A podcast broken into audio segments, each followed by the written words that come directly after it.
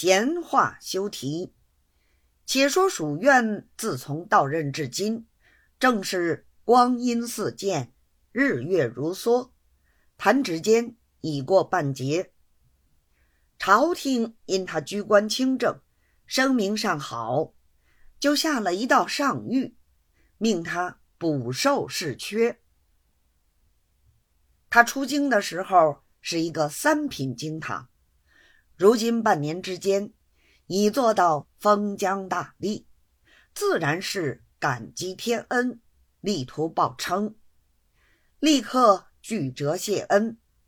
和属官员得信之余，一齐上言叩贺，不消细说。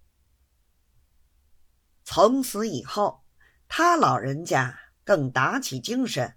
励精图治，闲下来还要克小少爷读书。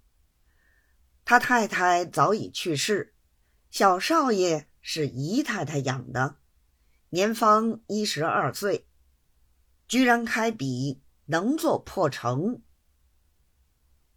傅府院更是得意非凡，拿了一本《文法启蒙》，天天讲给小少爷听，还说。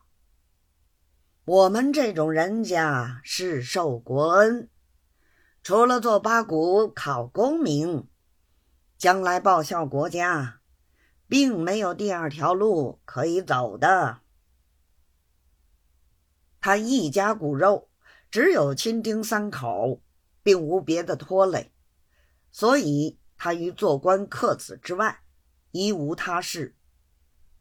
今见天恩高厚。将他补受思缺，心中更为快乐。